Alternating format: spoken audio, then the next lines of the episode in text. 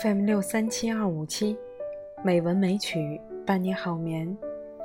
亲爱的朋友，晚上好，我是冰莹。今天是二零一七年十一月四日，欢迎您收听《美文美曲》第一千一百一十一期节目。今天，冰莹给大家带来一篇张晓峰的美文：《高处何处有》。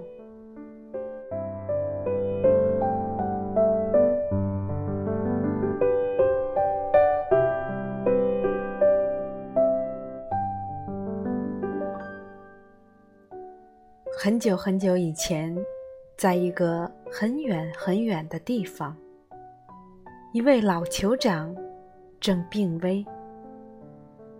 他找来村中最优秀的三个年轻人，对他们说：“这是我要离开你们的时候了，我要你们为我做最后一件事。你们三个都是身强体壮而又智慧过人的好孩子。”现在，请你们尽其可能的去攀登那座我们一向奉为神圣的大山。你们要尽其可能爬到最高的、最灵悦的地方，然后折回头来告诉我你们的见闻。三天后，第一个年轻人回来了，他笑声双艳，衣履光鲜。酋长，我到达山顶了。我看到繁华夹道，流泉淙淙，鸟鸣嘤嘤，那地方真不坏啊。老酋长笑笑说：“孩子，那条路我当年也走过。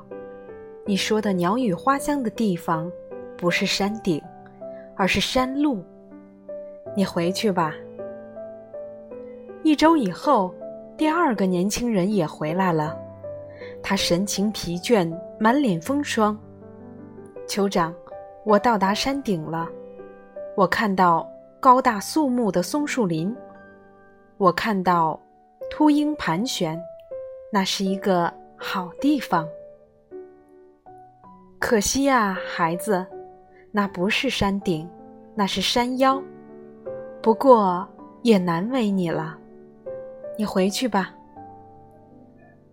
一个月过去了，大家都开始为第三个年轻人的安危担心。他却一步一蹭，衣不蔽体的回来了。他发枯唇燥，只剩下清炯的眼神。酋长，我终于到达山顶，但是我该怎么说呢？那里。只有高峰悲悬，蓝天似垂。你难道在那里一无所见吗？难道连蝴蝶也没有一只吗？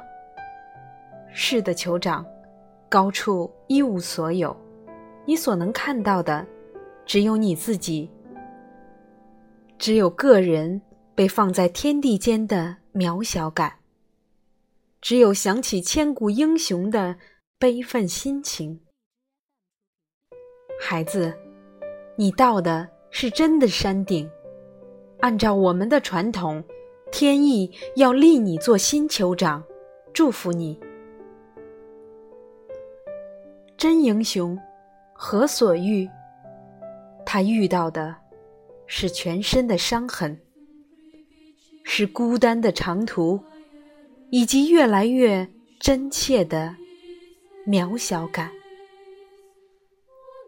亲爱的朋友，今天就到这里，晚安。